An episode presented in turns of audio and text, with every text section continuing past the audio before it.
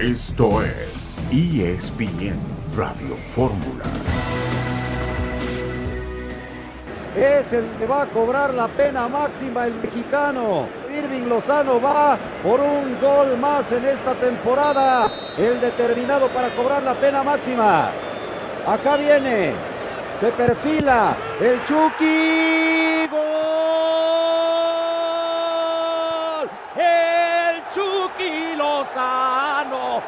¡Ámbola del diablo!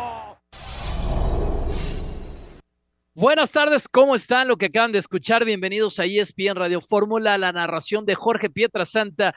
En la anotación de el Chucky Lozano, el Napoli le ganó 2 por 0 al Empoli en la Serie A, mantienen su posición hasta arriba de la tabla general, el otro lo hizo Piotr Zielinski, así que el Chucky Lozano, a dos semanas del debut de México en la Copa del Mundo contra Polonia, encuentra ritmo futbolístico y encuentra portería, aunque sea por la vía del penal. Aquí estamos en compañía de Itán Benerra. Itán, ¿cómo te va? Buenas tardes. El Tecatito Corona oficialmente fuera de la Copa del Mundo.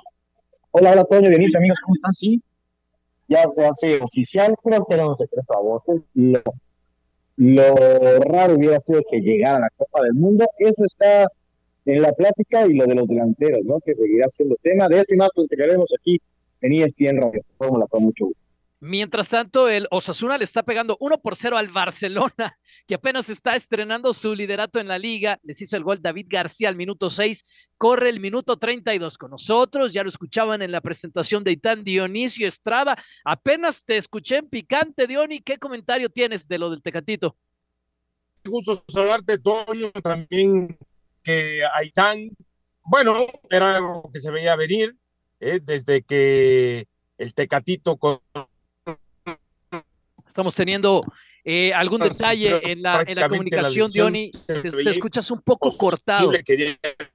Diony, si me escuchas, por favor, para, porque te escuchas muy mal. Tenemos reacciones del Tata Martino a propósito de, del tema del el Tecatito Corona. Hoy habló en conferencia en la previa del partido de mañana contra la selección de Irak. Así que vamos con el Tata Martino. Es un hecho de que Tecatito Corona lo esperado, lo esperado, lo podemos dar por descartado. Ya. Sí, ya está confirmado ya salió la confirmación de la federación esta tarde que él está fuera, sí. Es lo poco que ha dicho el Tata Martino, un hombre de pocas palabras, después explica que, que el propio Tecatito Corona es el que se ha comunicado con el, puerco, con el cuerpo técnico, perdón, para decir que, que, de plano no está para jugar la Copa del Mundo. Y tan, lo que decías, ¿no? Pues todo mundo lo sabíamos desde hace dos meses, cuando se daba a conocer el alcance de esta lesión, eh, la, fractura en el área del peroné y también, pues, una lesión de ligamentos. Una pena, desafortunadamente, es una de las lesiones más graves que puede sufrir un deportista, un futbolista, insisto, noticia hubiera sido que llegara, le pega a la selección, por supuesto, es un jugador talentoso, es un veterano, es uno de los europeos, pero creo que es algo que al menos a Gerardo Martino nos sorprende, más allá de que pues le dejó la puerta abierta, creo, respetando esa jerarquía, era muy poco probable que llegara y hoy se confirma esta lamentable situación para el futbolista mexicano lamentable en lo personal. Para el grupo, pues también es un jugador distinto. Con esto hacemos una pausa en ESPN Radio Fórmula. Haremos contacto hasta la concentración de la selección mexicana con Mauricio Imay para saber los detalles, probable alineación del partido contra Irak. Ya venimos.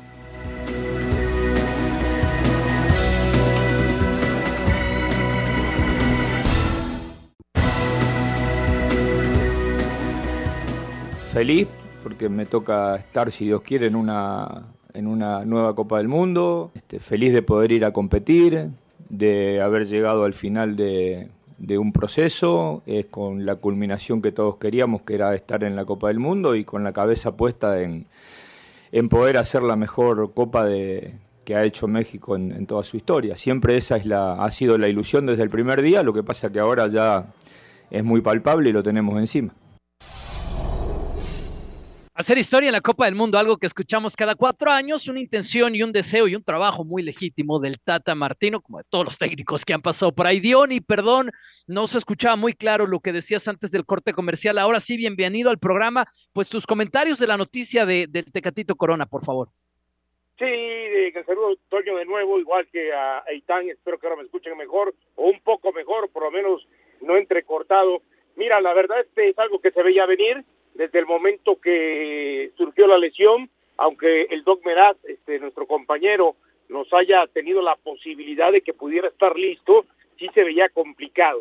Y cuando hace algunos días sale el técnico Jorge Sampaoli a decir que no puede hacer fútbol antes de los primeros días de diciembre, pues con mayor razón. A mí me da la impresión de que eso ya eh, terminó por eh, convencer al cuerpo técnico de la selección, más allá de que Tecatito se haya comunicado en horas recientes con ellos para que se tomara la decisión. Y bueno, este es una baja, sí, pero a lo mejor es una baja que no repercute tanto. ¿Por qué? Porque desde hace mucho tiempo Toño y Aitán desde el 2018 estamos esperando ese tridente que nunca se consolidó, el tridente de Chucky Lozano, Tecatito Corona y Raúl Jiménez. ¿Eh? Cuando pudo jugar junto con la selección, no este, terminaron pesando como se esperaba. Y a eso agrégale que en su momento o estaba lesionado el Chucky, o se lesionó Raúl Jiménez, o ahora Tecatito, pero también Raúl Jiménez, realmente ese tridente nunca nos pudo dar satisfacciones. ¿Que se pierde mucho? No, porque también Tecatito Corona, cuando haya ido a la selección, creo que siempre ha quedado a deber y por lo mismo habrá elementos que lo puedan sustituir. Lástima por él, ojalá se recupere. Los detalles de cómo se dio esta baja en la concentración de la selección mexicana, bueno, que de hecho ni llegó a la concentración en Girona, los tiene Mauricio y May. Te mandamos un abrazo con mucho cariño, Mau. Buenas noches. ¿Cómo lo dijo el Tata y cuáles fueron los detalles? Mi, pregunta es, ya, ya todos lo sabían de alguna forma en la concentración, ¿no es así? Sí, mi querido Toño, buenas tardes y fuerte abrazo para todos. Sí, la realidad es que, es que, a ver, no retumba tanto esta noticia y no sacude tanto al grupo a diferencia de otras, ¿no? Por ejemplo, yo recordaba hace cuatro años lo de Diego Reyes. Diego Reyes que sí estaba en la concentración, que por lesión ya no pudo hacer el viaje. El propio Néstor Araujo, que se lesiona a muy pocos días del Mundial, él no estaba en la concentración final, pero también fue una noticia que sacudió al grupo. Esta no lo ha sacudido tanto porque en realidad todos esperaban que Jesús Manuel Corona no iba a poder estar con el equipo mexicano en la Copa del Mundo y sobre todo lo confirmaron hace unas semanas, cuando no pudo estar en el centro de alto rendimiento rehabilitándose junto a Raúl Jiménez. Diony, no sé si tengas alguna pregunta para Mau que te escuche en Girona.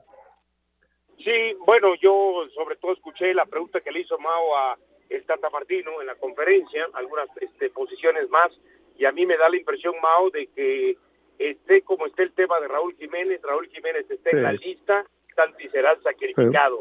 ¿Es así? Sí, sí, Diony. Te mando, te mando un fuerte abrazo, mi querido Diony, Diony, Diony King. Espero no te haya quedado mal con esa pregunta. Este, más allá de que me tienes con, con cierto dolor por no haber por no haber querido cuajar un negocio conmigo. Pero bueno, ese es otro tema. Eh, sí, sí, sí. Este, el propio Gerardo Martino dijo hoy, ¿no? Eh, Raúl Jiménez está más dentro que fuera y deja entrever que el sacrificado, como lo veníamos platicando a lo largo de los últimos días en distintos espacios de ESPN, sería, sería Santi Jiménez. Él habla de, él habla de poca actividad con el Feyenoord. Él está consciente que es hoy por hoy uno de los goleadores de la Europa League, pero también habla de inexperiencia. Al final es una decisión del técnico, muchas veces esto también pasa por gusto del entrenador y al final eh, Gerardo Martino está convencido que él quiere llevar tres delanteros, tres delanteros porque eh, él cree que Irving Lozano, Alexis Vega y el Piojo Alvarado en un momento dado te pueden jugar como falso nueve. Oye, eh, Mauricio, hablando de este tema, creo que el debate más allá de, de Jiménez es con Funes Mori. ¿Cómo se sustenta? el tema de Funes Mori y el grupo cómo recibe que, digo, guste o no, pues que un naturalizado vaya a ocupar esta plaza de un Jiménez que, que parece estar en buen momento en una competencia de, Europa. Y tan, llevaba tiempo de, no escucharte en un programa con, en el cual coincidiéramos, te escucho o te escuchaba mucho estando en México en transmisiones de todo, porque transmites de todo. Este, te saludo con mucho gusto y te mando un fuerte abrazo. Eh, Eres, eres de esos personajes en la televisión que, cada vez quedan menos porque no todos tienen esa facilidad para transmitir distintos deportes y tú, y tú eres uno de ellos, privilegiado. te voy a... Eh, tengo, tengo plática de mi nuevo contrato pronto. ¿Estás libre para platicar con...? con... Bueno, por supuesto, por supuesto que ese, ese siempre debe ser un argumento muy importante, ¿no? Este, a ver, lo, de el que sea un, naturalizado hoy por hoy no es un tema en el grupo, eh, inclusive inclusive ayer, este, yo me bromeaba a Héctor Moreno y Héctor Herrera que me los encontré en un hotel de concentración tomando mate. Les decía, bueno, este, se ve, se ve que hay cierta influencia aquí, ¿eh?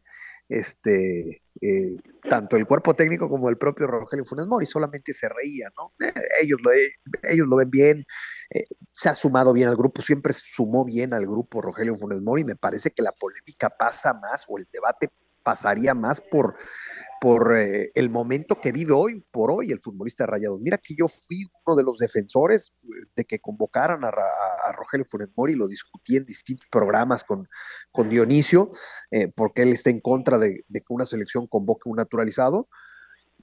yo hablaba de que no se estaba convocando a cualquier jugador o no se estaba naturalizando a cualquier jugador, era nada más y nada menos el, goleador histórico de Rayados de Monterrey. El problema es que a raíz de que se puso la camiseta de la selección nacional, aquel goleador histórico de Rayados fue desapareciendo y vino a menos. Y hoy por hoy el, el momento de Rogelio Funes Mori no es del todo bueno o no es bueno. Entonces, si a, mí, si a mí me preguntaras, si yo, tuviera que tomar la decisión, quizá yo me inclinaría por Santiago Jiménez, pero lo que les decía, esto muchas veces pasa por el gusto, por el agrado, por, eh, por, por, ciertas cosas que ven los entrenadores y, en el, y en eso Gerardo Martino se decide por Rogelio Funes Mori. Ahora se toma mate. Una pregunta? Sí, dale, dale. Ah, yo sí quiero tomar, porque a mí sí se me hizo algo, bueno, muy interesante, Mao, el tema de mm. cuando Martino hoy en conferencia de prensa justifica o trata de justificar algunos llamados y que además puedan estar en la lista, más allá que nos guste o no, a través de los filtros. Y aquí nos damos cuenta que los filtros no son los mismos para todos para ser convocados, porque se acomodan de acuerdo a lo que le convienen los técnicos. Que si los filtros de que juega en Europa o está en Europa, que si el filtro de que no tiene minutos, pero que entra este, a la cancha y representa un revulsivo en un partido de selección, o que sí tiene minutos pero no tiene la experiencia. O sea, pero Johnny. Y te pregunto, ¿se te hace justo que se tengan muchos filtros y a algunos se les aplique uno y a otros se les apliquen todos? Johnny, eh, tienes toda la razón en lo que dices. El tema es que con esos filtros y con esas decisiones, el técnico de la selección nacional siempre va a ser cuestionado. Hoy es Gerardo Martino y hoy es la selección mexicana, pero en España, ¿cuánto tiempo pasaron con el escándalo de Eric García? Y Luis Enrique dice, yo lo voy a convocar y yo lo voy a poner a jugar. Y así en todas las elecciones, quizá, sin pasar el mismo filtro que otros futbolistas. Eh, creo, que, creo que ese siempre es el debate y la polémica que nos deja la selección nacional y sobre todo las decisiones de los, de los entrenadores, ¿no? A mí, a mí, y yo esto lo recuerdo de cada que puedo, ¿no? A mí una vez un directivo en el fútbol mexicano me dijo, Nunca trates de entender la decisión de un entrenador porque ellos siempre ven algo distinto. Y, bueno, pues esos, esos, filtros siempre van a existir para unos, para otros no, y al final siempre va a haber un tema de qué hablar respecto a los convocados o a los que juegan o no juegan. Eh, hoy por hoy pasa con, con el propio Rogelio Funes Mori, con Santi Jiménez, con Diego Laines, con otros futbolistas o con muchos futbolistas que van a estar o, algunos que no estarán en la lista de 26, en la lista definitiva. Nos quedan dos minutos antes del corte. Cuando regresemos del corte vamos a escuchar al propio Tata hablando de los Jiménez, de Santi Jiménez, por supuesto, y Raúl Jiménez. Antes de eso, Mauricio, eh, ¿cómo pinta la alineación para mañana? Sería con Guillermo Ochoa en el arco, me parece inamovible, indiscutible, eh, pensando ya inclusive en la Copa del Mundo, con Montes y Moreno en la central, con Kevin Álvarez y Jesús Gallardo, no tiene otros laterales, en medio campo con Héctor Herrera, acompañado de Luis Chávez y Charlie Rodríguez, y en aparato ofensivo, el Piojo Alvarado por un costado, Alexis Vega por el otro y Henry Martín como centro delantero. Hoy confirmó Gerardo Martín en conferencia de prensa que jugará 45 minutos Henry y 45 Rogelio Funes Mori. La oportunidad, Mau. Y los europeos, entonces, a falta de que terminen las ligas, eh, mm. ¿cuándo, los esperan y quién es el que va a llegar con menos tiempo? los que llegan con menos tiempo son Diego Lainez y Orbelín Pineda, hasta el lunes. El, Braga y el AEK tienen partido el domingo, entonces hasta el lunes llegan eh, esos dos futbolistas, son los últimos en llegar. El primero en hacerlo va a ser Andrés Guardado, el viernes. El viernes estará aterrizando aquí en Girona. Perfecto, Mauricio, te mandamos un abrazo, cuidas a Jared y te cuidas tú también, por favor. Con mucho gusto, mi querido Toño, otro, otro. Jared, ¿eh? De transmitir varios, varios deportes. Fuerte abrazo, fuerte abrazo para todos. Un abrazo. ¿Quién, ¿Quién gana, Dionisio, con la baja de Tecatito? No, pues este, no, todo, eh, o sea, ¿quién gana? Aquellos jugadores que de pronto no iban a jugar si tuviera el Tecatito, ¿no? Que tienen más posibilidades siempre y cuando se queden, que pueda ser este Alvarado, puede ser Lainez, puede ser el mismo Antuna. Ahora, al final de cuentas, pues todos pierden, ¿no? Este, porque si bien el Tecatito Corona no, este, en la selección siempre ha quedado de ver, pues a veces es mejor tener algo y no usarlo que querer usar y no tener, ¿no? Regresamos para escuchar al tarde.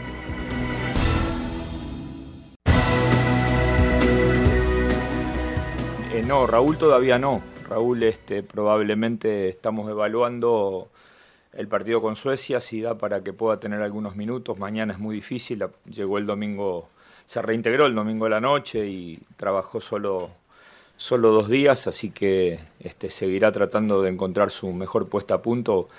Vemos este, imprudente e innecesario que mañana tenga minutos. Y si la evolución, a ver, eh, si Raúl estaría bien, no estaríamos hablando de esto, ¿no? Estamos, partimos de eso. Eh, entonces, si él sigue con esta evolución y no tiene ningún retroceso, entiendo que sí, debería decir que va a estar en la Copa del Mundo. Pero no me pregunte quién va a quedar afuera porque no lo sé. Lo suficientemente bien para que se justifique que un jugador de su jerarquía esté en una Copa del Mundo. Y eso es una respuesta que es la nada misma, ¿viste? Hay, veces que las decisiones se toman, como dije antes, y, la explicación no va a ser lo suficiente y entendemos que siempre hay un lugar donde se puede generar algún tipo de polémica, por ahí se puede generar en un tercer número 9, también se puede generar en un tercer arquero, las, polémicas están siempre a, las órdenes del día. Eh, nosotros lo valoramos y mucho, Santi, siempre digo que si hay, si hay alguien responsable o hay dos personas responsables en traer a Santi a la discusión de, poder llegar a tener un lugar en una Copa del Mundo, uno fue él por todo lo que ha hecho y el otro soy yo porque lo he traído cuando todavía ni era titular en, Cruz Azul.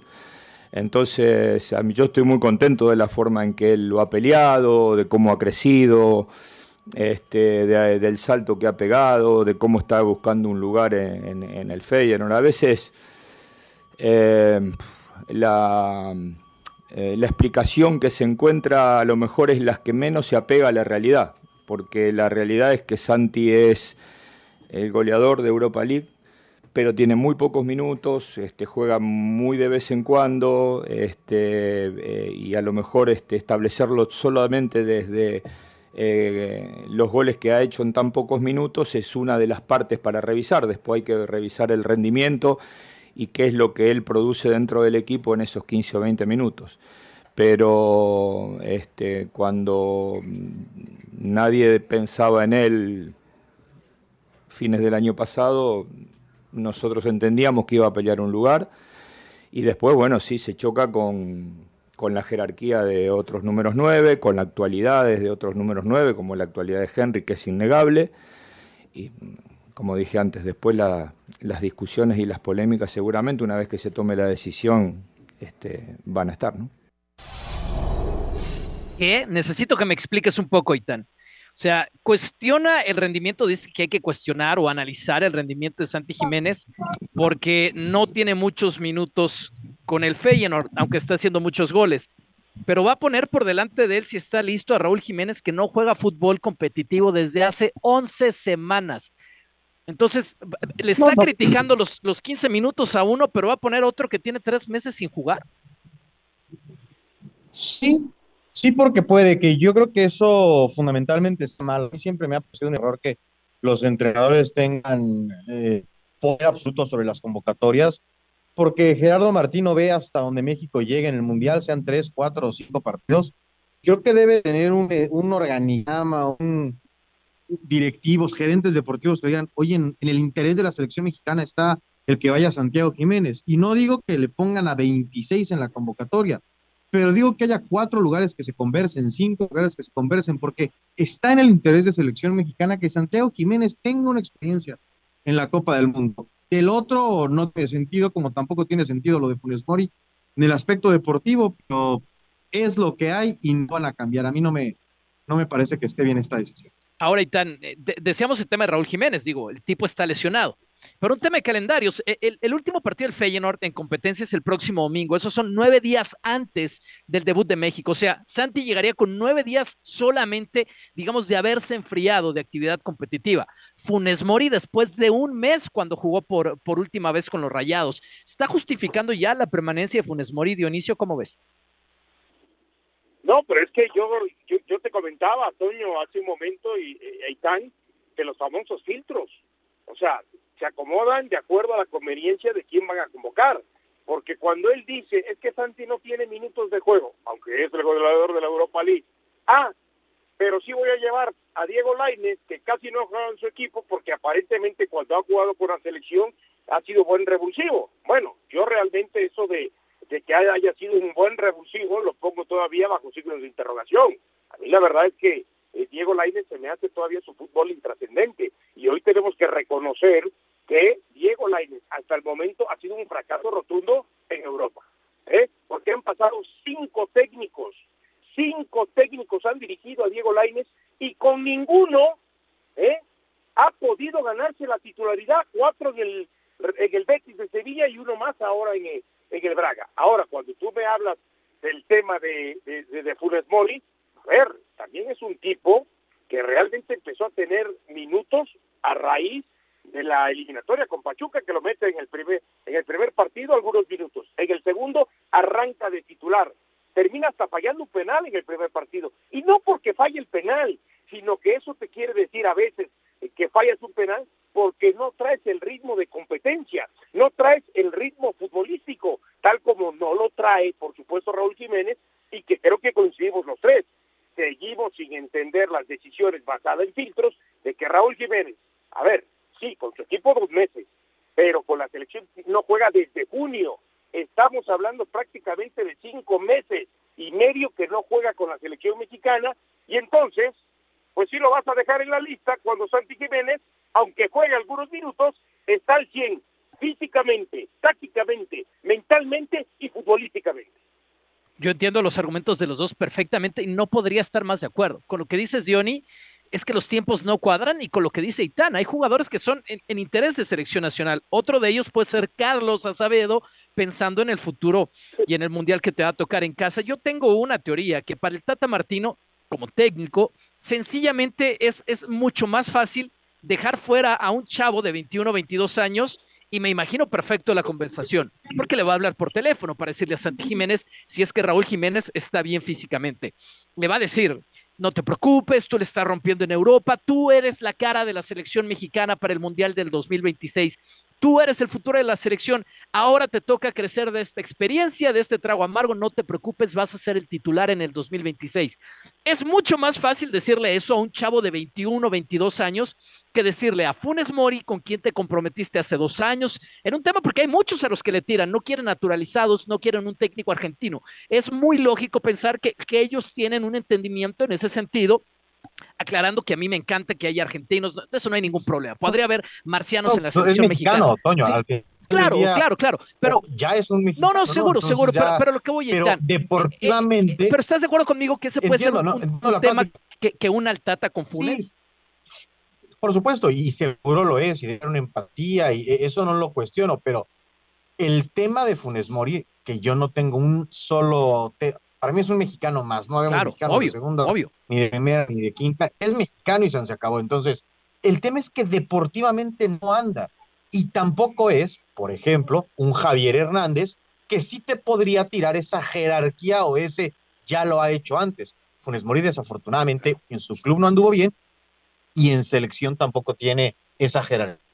Claro, y por eso yo creo que para el Tata es mucho más sencillo dejar fuera a un chavo que a los otros explicarles por qué no van a ir a la Copa del Mundo, aunque todos veamos las razones. Eh, hablando de, equipos mexicanos, vamos con las Chivas y Jesús Bernal, que el cuerpo técnico no tanto, ¿no? Y no es crítica a Jesús Bernal, pero después de lo de Hierro y Paunovic, sigue la internacionalización del Guadalajara. ¿Cómo estás?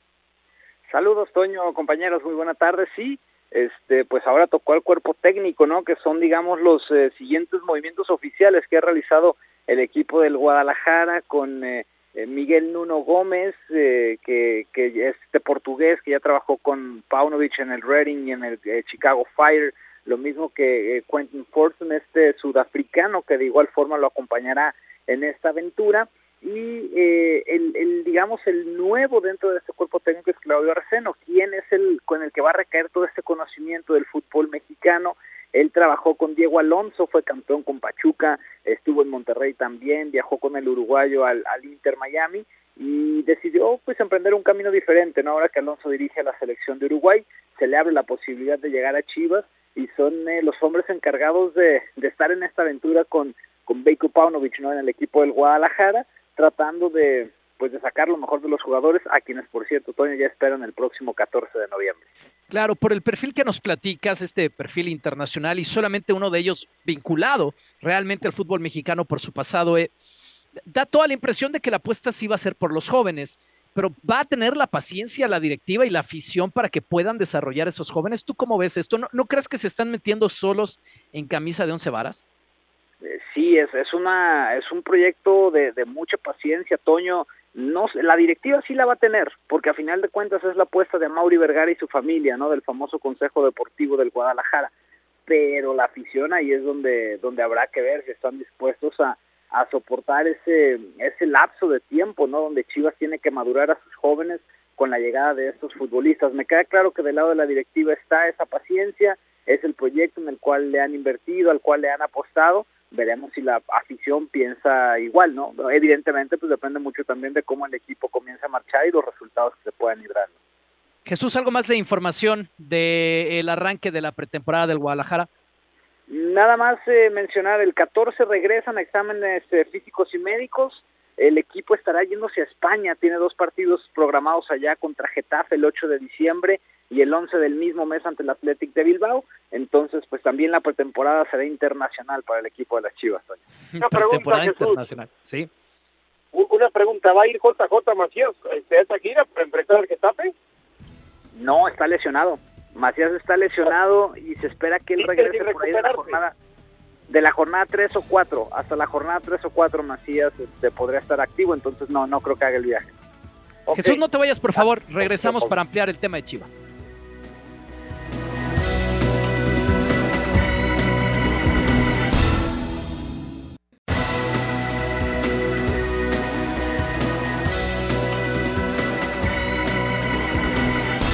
Lo empató el Barcelona. Lo empató Barcelona al minuto 48. Pedri, uno a uno en su visita a la cancha de los Asuna, pero están jugando sin Robert Lewandowski, expulsado desde el minuto 31. Interesante lo que está pasando con el Barcelona y también veo algo de Gerard que ya lo estaremos. Lewandowski, ¿eh?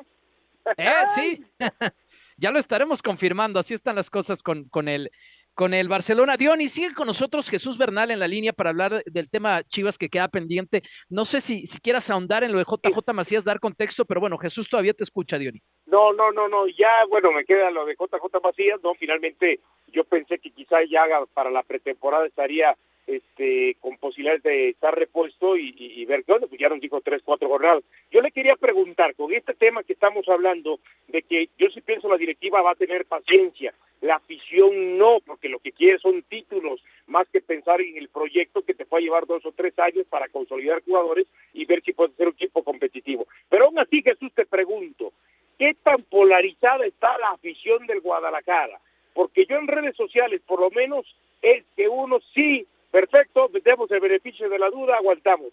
Pero otros de plano están cero de acuerdo con la decisión de Paunovic y con su cuerpo técnico. Sí, tal, cual, y así ha sido Dionisio desde que anunciaron a Fernando Hierro, ¿no? Como que hay un sector de la afición con mucho escepticismo de lo que puede ocurrir porque es gente ajena al medio mexicano, pero existe otra otro sector que sobre todo eh, evocando un poco el recuerdo de Matías Almeida, ¿no? O sea, de decir, bueno, es que él no conocía el medio y llegó y demás y fue muy exitoso, entonces piden el beneficio de la duda, pero totalmente está polarizada eh, esta cuestión de la decisión del nuevo proyecto deportivo del Guadalajara con respecto a la gente que no está de acuerdo porque son personas ajenas al medio y con quien espera que puedan realizar un trabajo similar al que desempeñó Matías Almeida. El tema, como siempre, y aquí quiero escuchar la, opinión de Itán, no sé si tengas también alguna pregunta para Jesús, pues van a ser los refuerzos, ¿no, Itán? Sí, lo de siempre en, Guadalajara y en cualquier equipo podrás tener grandes ideas, pero pues si en vez de que el centro lo saque Messi, lo saque, pues cosas explica qué viene para refuerzos y cuáles son las expectativas, Jesús, que tiene, que tiene esta directiva de Guadalajara. ¿Cuándo se van a ver resultados? Porque también es paciencia, el no ponerle tiempo, creo yo, es medio ambiguo y no creo que sea correcto. Mira, el, el, el proyecto es eh, tres años. Tres años es lo que está eh, digamos, firmado este tema con Fernando Hierro y es la paciencia que, que le pretende tener a Mauri Vergara, a este director deportivo, y bueno, él ya tomará las decisiones con respecto a su cuerpo técnico, ¿no? A final de cuentas, él es la cabeza de esta situación. Con respecto a, al tema de, de refuerzos, eh, Chivas busca un delantero, quiere un delantero, el mercado tampoco es tan grande, o sea, no, no hay mucho de dónde escoger, ¿no?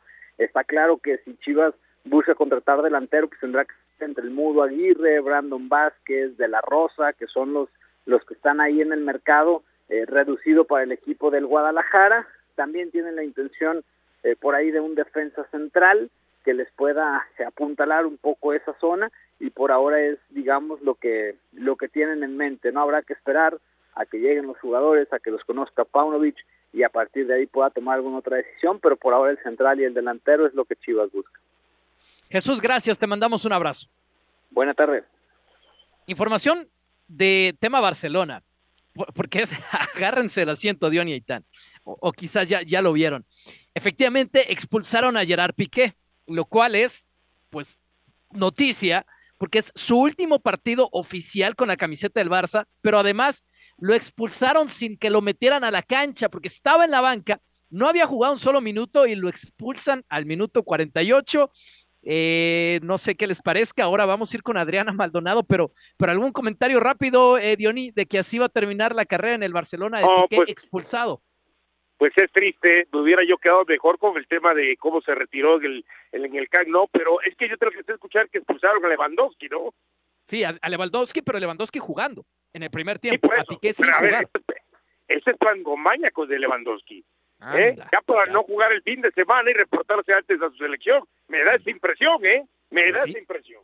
Pues sí, y, y no, y no, y no sería el único quizás que se está cuidando antes de la Copa del Mundo. En la línea telefónica, cambiando de tema, pero eso de Piqué, usted métase a redes sociales y seguramente ahorita están ardiendo con lo de Piqué. Adriana Maldonado está con nosotros en la línea telefónica para hablar. Adri, ¿cómo estás? Te mando un abrazo. Ya de, de un refuerzo de Universidad Nacional, ¿no es así? El equipo de Rafa Puente del Río se comienza a armar para la próxima temporada.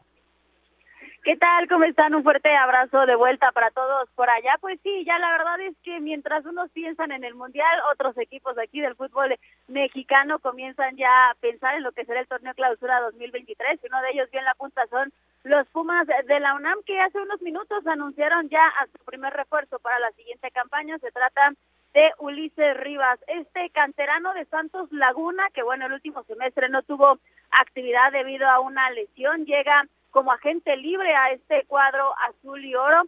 Tenemos información ya desde ayer que estaba la negociación, que incluso podría reportarse este miércoles a exámenes médicos y así fue, así fue como se dio la situación, ya es nuevo refuerzo de los Pumas para la siguiente campaña y llegaría a ocupar la vacante que recientemente dejó en el medio campo Leo López, quien ya es nuevo jugador de los Cholos de Tijuana.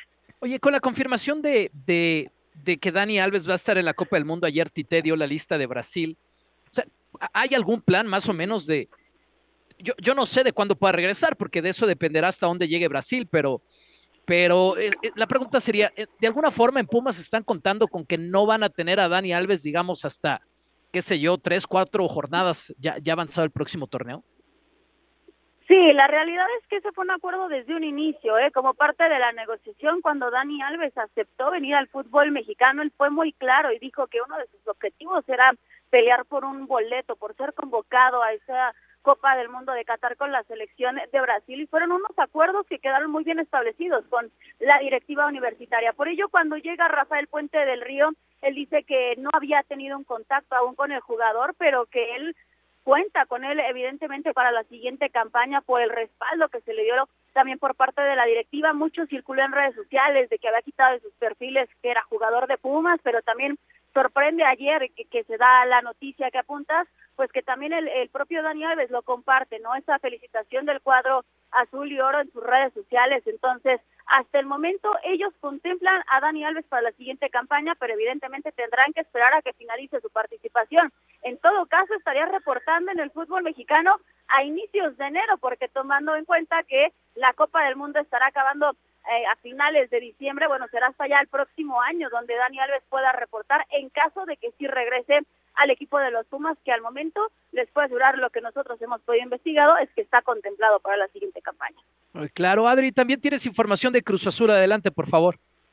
Sí, estamos aquí a la espera. Cruz Azul es otro de los equipos que arranca ya con los trabajos de, pretemporada para el siguiente torneo. Ya poco a poco los jugadores han llegado aquí a la Noria para tener pues los exámenes médicos y también esa primera charla con Raúl El Potro Gutiérrez para el siguiente torneo. También ya cuentan con los argentinos Ramiro eh, Carrera y también Augusto Lotti, quienes son los nuevos refuerzos de la máquina para el siguiente torneo. Y bueno, nos mantenemos aquí a, a, la espera de los jugadores que, insisto, estarán haciendo exámenes médicos hoy y el próximo domingo estarán viajando a Cancún para continuar con el trabajo de pretemporada. Adri, muchísimas gracias. Te mandamos un abrazo. Fuerte abrazo de vuelta. Excelente tarde para todos. ¿Tú cómo lo ves, ahí tan temporadón de Dani Alves, no? Para estar en el Mundial. Sí, cómo no, se lo a pulso, ¿eh? Digo, hablando de jerarquías, eh, pues los, los, Pumas, a mí me parece que va a ser un chasco, un fiascote todo lo de universidad. Este chico Rivas es una incorporación, no un refuerzo, no puede ser un refuerzo cuando sumas mil minutos en los últimos dos años y pues más o menos creo que es lo que va a tener Pumas, que creo que tiene a su gente muy incómoda con el entrenador al que contrataron y que no me parece que pinte bien el proyecto de Rafael Puente citando al maestro. Cierto, Toño, sí, a ver, sí, sí, sí. Corregir el tema, ya no juega en España el fin de semana, pero eso provoca que se reporte después del Mundial un poquito más tarde Lewandowski, ¿no? Cuando arranque, claro. reinicie la liga el 30 de diciembre. Claro, sí, es, es, un tema muy interesante porque se va a expulsar en el partido muy, muy temprano. Un partido por demás bien importante para el Barcelona que está defendiendo el liderato que apenas consiguieron este fin de semana. Ahora sí, citando al maestro Beto Murrieta, titular de este espacio. Betito, si nos escuchas, un abrazo con mucho cariño. Vamos con los goteros informativos. El del fútbol mexicano se sorteó la CONCACAF Liga Campeones que se llevará a cabo el próximo año. Tigres, en lo más relevante, va a enfrentar a Orlando City en octavos de final de este torneo. Es el único equipo del fútbol mexicano de los cuatro que están ahí. También está Atlas, también está Pachuca, eh, también está León, que, va a enfrentar un equipo de la Major League Soccer. Y hablemos un poco del gotero en el fútbol internacional. Joseph Blatter, que sigue dando entrevistas, habla para un medio en Suiza, su país.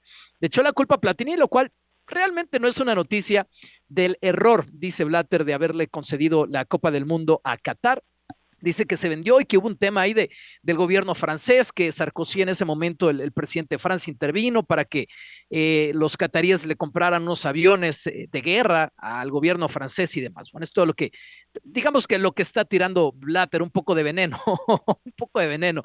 Desde su posición ya está el cuerpo técnico de la selección de Argentina en Qatar, pensando obviamente en ese primer partido que ellos van a jugar contra la selección de Arabia Saudita. Se jugó, se cerró la primera mitad de la NFL con el Monday Night el día de ayer. Y tan la, las notas que deja para ti esta victoria de los Ravens, digo, no, no es una sorpresa más allá de que hayan ganado en, en New Orleans, en la, casa, en la casa de los Saints.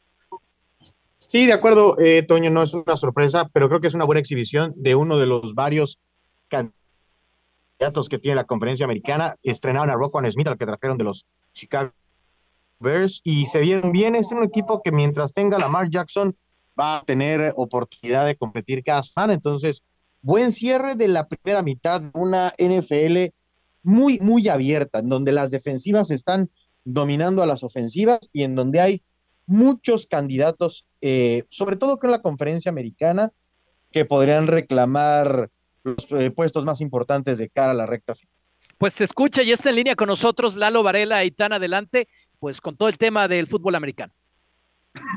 Sí, Lalo, ¿cómo estás? Ayer estuviste en Monday Night, ayer transmitiste este juego que dábamos cuenta, Ravens contra Saints. Eh, ¿Tú en dónde pondrías a Baltimore en la conferencia americana, en, este, en esta cantidad de equipos que pelean por esta abierta conferencia? ¿Qué tal, Aitán? ¿Cómo estás? Un, saludo. Ya, desde el principio de, de, mi intervención ya me metes en problemas, ¿eh? Muy bien. Sí, qué complicada pregunta. Bueno, por, Por ahora están de líderes en su división. Habrá que ver cuál es la situación de Josh Allen. Si Josh Allen puede estar, para los que no saben, ¿no? El problema que tiene en, el codo. Si él sí puede jugar, terminar, o al menos estar en postemporada, yo creo que los Bills y los Chiefs son, son los dos primeros en el orden que ustedes quieran.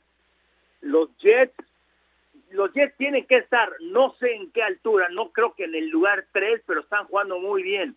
Una gran defensiva, tienen juego terrestre, a pesar de que se perdieron a, Bryce Hall, ¿no? Eh, Tennessee es un equipo que es muy interesante, pese a no tener a un quarterback, Tannehill lesionado en los últimos dos partidos, Willis lo ha hecho hasta cierto punto bien, eh, en lo que cabe, ¿no? Porque el equipo va por tierra y tal vez entonces por eso, tal vez el equipo de los Ravens puede ser el tercer mejor equipo. Habrá que darle tiempo a Roquan Smith, ¿no? Este linebacker, a ver si puede ayudar a la defensiva.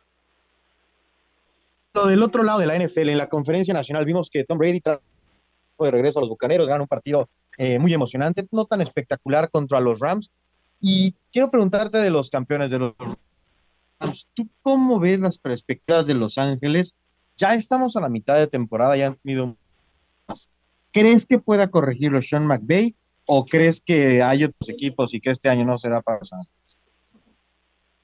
Fíjate, yo al principio de la temporada yo los había escogido para que ganaran su división y estuvieran peleando para estar en el Super Bowl.